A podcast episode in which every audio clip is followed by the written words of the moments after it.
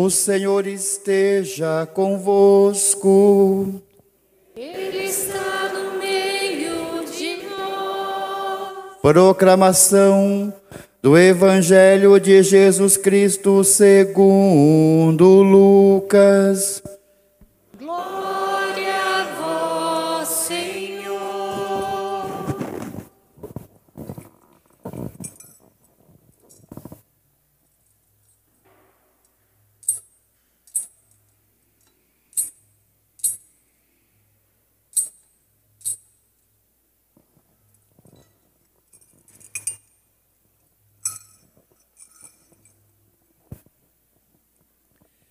Naqueles dias, Maria partiu para a região montanhosa, dirigindo-se apressadamente a uma cidade da Judéia. Entrou na casa de Zacarias e cumprimentou Isabel. Quando Isabel ouviu a saudação de Maria, a criança pulou no seu ventre. E Isabel ficou cheia do Espírito Santo. Com um grande grito exclamou: Bendita és tu entre as mulheres, e bendito é o fruto do teu ventre. Como posso merecer que a mãe do meu Senhor me venha visitar? Logo que a tua saudação chegou aos meus ouvidos, a criança pulou de alegria no meu ventre. Bem-aventurada aquela que acreditou, porque será cumprido o que o Senhor lhe prometeu. Então Maria disse: A minha alma engrandece o Senhor, e o meu espírito se alegra em Deus, meu Salvador, porque olhou para a humildade de sua serva. Doravante, todas as gerações me chamarão bem-aventurada porque o Todo-Poderoso fez grandes coisas em meu favor. O seu nome é santo e sua misericórdia se estende de geração em geração a todos os que o temem. Ele mostrou a força do seu braço, dispersou os soberbos de coração, derrubou do trono os poderosos e elevou os humildes encheu de bens os famintos e despediu os ricos de mãos vazias. Socorreu Israel, seu servo, lembrando-se de sua misericórdia, conforme prometera aos nossos pais, em favor de Abraão e de sua descendência para sempre. Maria ficou três meses com Isabel, depois voltou para casa. Palavra da salvação. Glória a vós, Senhor. Queridas irmãs, queridos irmãos, presentes aqui em nossa igreja matriz de Santa Ana ou nos acompanhando de suas casas. Celebrar a solenidade da Assunção de Nossa Senhora, o que significa para nós? O que nós podemos trazer de muito concreto para a nossa vida a partir deste dogma? Primeira coisa que a gente precisa entender. Celebrando um dogma, nós estamos celebrando um mistério. Mas não mistério como coisa incompreensível, não mistério como coisa ininteligível não mistério como uma coisa inalcançável, inatingível, não. O mistério, na verdade, ele toca a nossa pele, ele toca a nossa história. Então, mistério em que sentido? Esta assunção de Nossa Senhora. Nossa Senhora morreu, a Virgem Maria morreu, mas foi elevada aos céus em corpo e alma. Como é que a gente vai mergulhar então nesse mistério? Como entendê-lo? O mistério é uma obra realizada por Deus, tendo em vista a nossa salvação. O mistério é obra realizada por Deus, tendo como objetivo a nossa salvação. Então, esta elevação da Virgem Maria aos céus quer dizer algo a mais para mim e para você. Nós podemos, olhando para a Virgem Maria, dizer que ela é um projeto de Deus realizado. É o ser humano do jeito que Deus pensou. Da vida de Nossa Senhora, a gente pode dizer foi uma vida aspirada por Deus, absorvida totalmente por Deus. Do jeito que Deus pensou a criatura humana, a Virgem Maria cumpriu o projeto. Por isso é um modelo para todos nós e é amada por todos nós.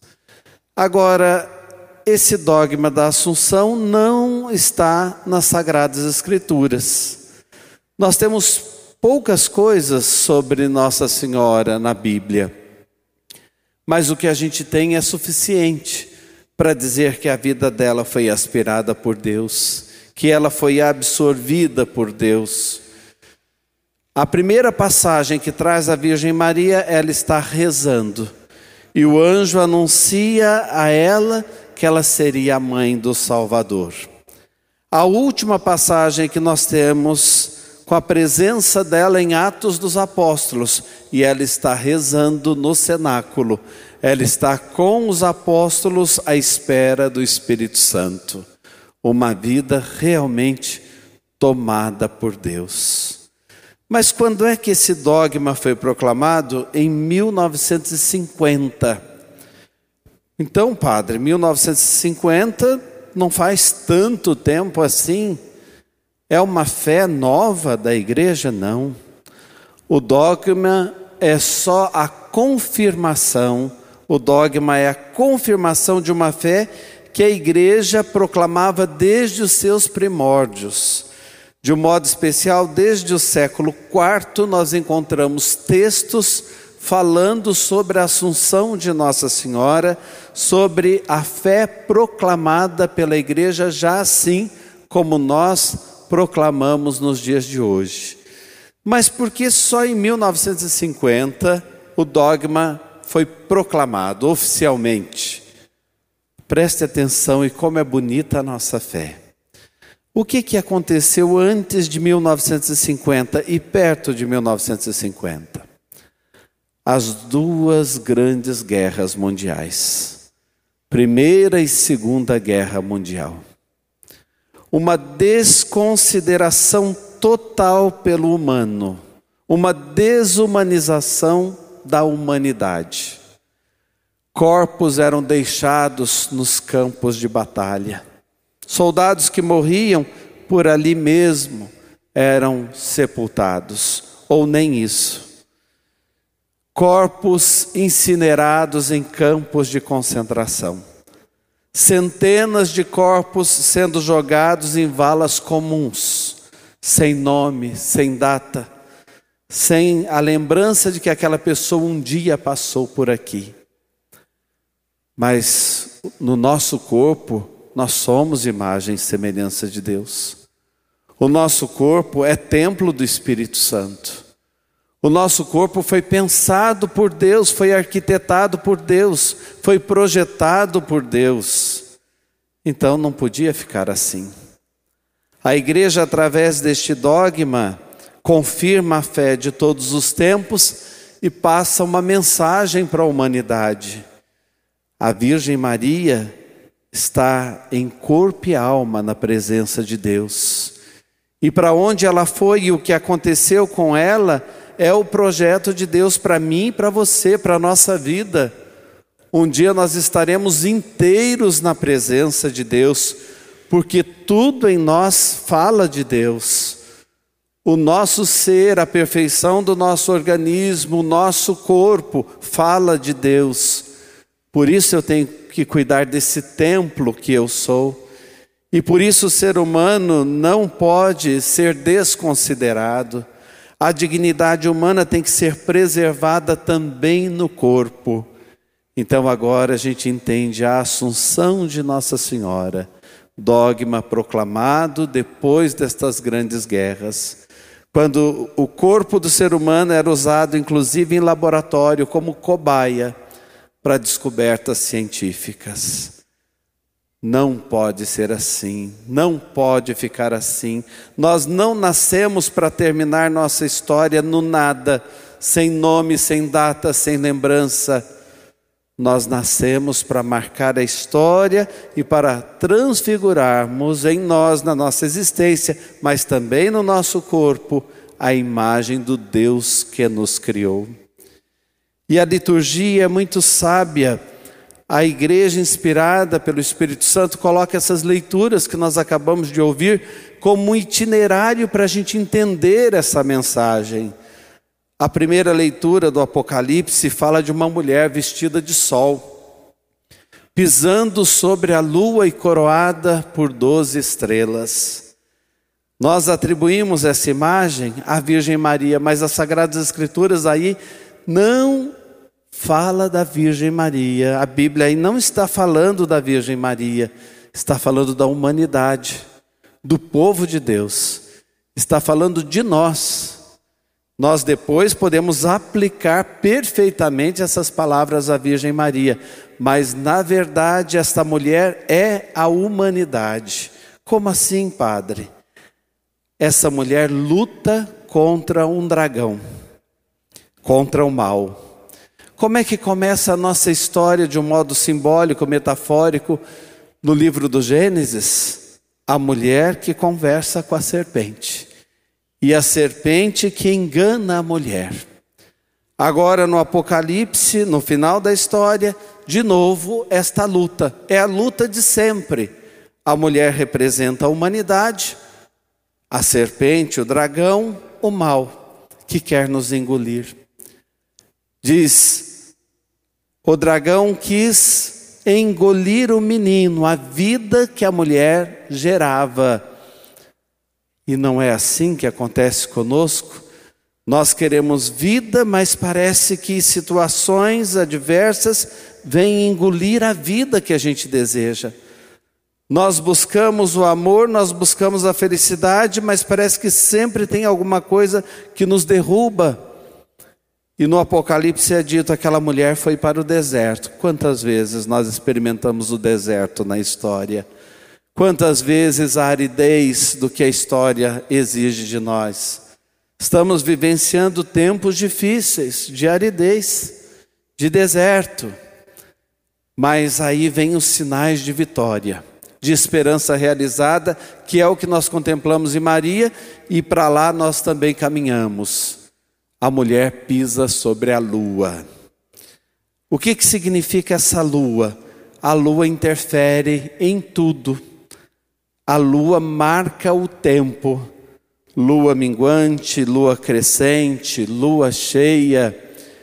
A lua interfere até no nosso corte de cabelo, vocês sabem disso. Interfere nas plantações. Conforme a lua, não adianta você plantar determinada coisa que não vai dar certo. E o que significa a mulher pisando sobre a lua? O ser humano está para além do tempo. O ser humano manda no templo. O ser humano é mais que o tempo. Olha que coisa magnífica, gente. Nós existimos para além desse tempo. O pisar sobre a lua é mostrar a nossa dignidade, a dignidade também do nosso corpo.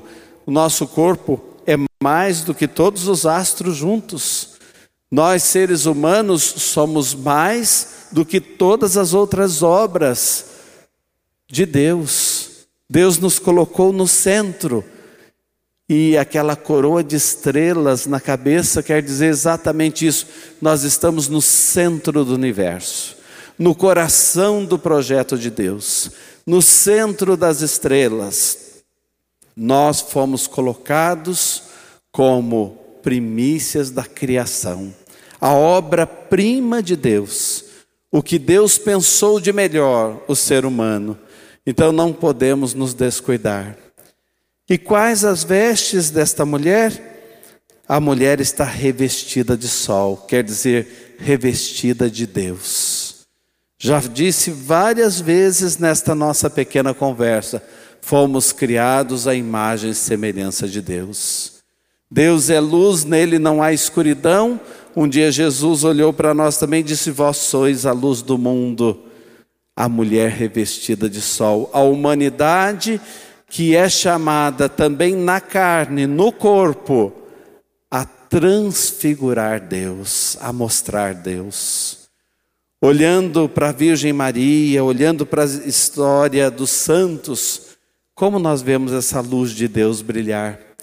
E em pessoas que nós conhecemos também, tem gente que rompe essa luz, faz essa luz acontecer. Então não se esqueça, essa mulher representa você representa a humanidade. Você pisando sobre a lua, sendo revestido de Deus, da luz de Deus e colocado no centro do universo. E ninguém melhor para representar isso que a mãe de Jesus. E quem é a mãe de Jesus? É a rainha, sentada à direita do trono, com veste esplendente, com esta veste do Apocalipse vestida de ouro de Ofir. E é tão bonito esse salmo que a igreja coloca no dia da Assunção, porque é assim que a igreja enxerga a Nossa Senhora. Vocês sabem que quem sentava, a mulher que sentava à direita do trono do rei, não era a esposa do rei, mas a mãe. E até hoje nos impérios, assim, a mãe, rainha, senta ao lado do trono do rei nós temos uma mãe que toma conta de nós, que cuida de nós. O céu nos deu uma mãe, e essa rainha tem poder junto ao trono, e faz os seus pedidos, e os pedidos são fortes, junto ao rei.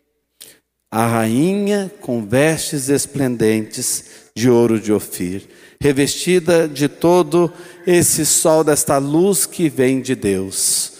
Maria, o projeto realizado de Deus, mostrando a beleza da humanidade e a dignidade do nosso corpo e do nosso ser e da nossa existência. Depois, a segunda leitura da carta aos Coríntios diz: Nós fomos destinados à ressurreição.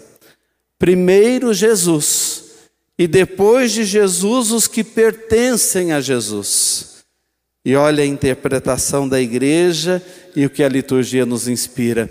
Quem mais pertence a Jesus do que a sua mãe? De fato, ela é a primeira da fila. E atrás da mãe de Jesus vamos todos nós. Nós seguimos neste caminho de ressurreição. A liturgia de hoje traz muita paz, muita consolação para todos os que perderam seus entes queridos em todos os tempos e de modo especial nesses últimos tempos. Tão tristes as histórias de tantas perdas. Dentro da nossa comunidade mesmo, nos despedimos de tantas pessoas, mas não terminaram no nada. Estão na esperança realizada para onde nós caminhamos também estão vivenciando o cumprimento de um projeto de beleza, da beleza da dignidade do ser humano. Nós não viemos do nada, nós viemos de Deus e voltamos para Deus. Assim como Maria foi absorvida por Deus, assumida por Deus, aspirada por Deus, nós vamos caminhando e a nossa vida vai sendo assim. Mas qual o segredo presente na Virgem Maria e que é preciso a gente colocar em prática na vida?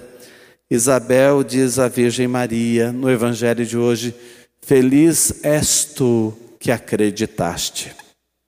Feliz és tu que acredita, acreditaste. A nossa fé nos leva a esse caminho. A nossa fé resgata em nós essa dignidade. A nossa fé mostra em nós o que nós temos de melhor, ilumina o nosso caminhar, ilumina a nossa vida, enche o nosso coração, a nossa fé. Feliz és tu que acreditaste. E depois o que ela vai dizer no Magnificat? O poderoso fez em mim maravilhas. O poderoso fez em mim grandes coisas, porque o seu nome é santo.